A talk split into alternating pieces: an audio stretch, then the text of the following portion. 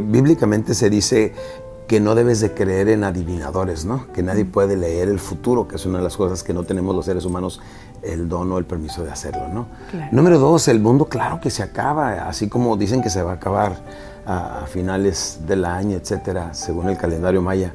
Yo creo que el mundo se acaba para aquellas personas que se mueren, ¿no?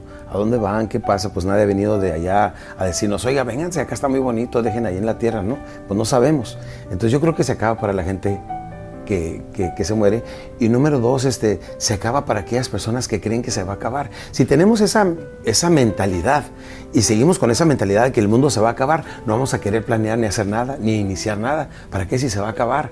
Y no, déjenme les digo que nosotros en México vivimos un, una nación llena de, de crimen, llena de situaciones donde verdaderamente a diario está expuesta a la muerte por tanta, tantas matanzas que hay, tanto crimen y todo. Y aún así no debemos de pensar de esa manera. Aún así los mexicanos nos levantamos en la mañana y vamos a trabajar con la plena seguridad que vamos a regresar a casa esa tarde, ¿no? El mundo se acaba para aquellas personas que creen que se acaba. Y si piensan de esa manera, nunca van a iniciar nada que verdaderamente valga la pena y de lo que estén orgullosos. Así es que dejen esa creencia, dejen esa limitación mental y piensen que el mundo todavía tiene mucho que hacer y hay mucho que nosotros le podemos dejar a estos seres humanos para que podamos trascender cuando nos muramos. ¿no? Es lo que yo planeo hacer cuando me muera como escritor. Caramba. Y, y, a vivir plenamente el 2013.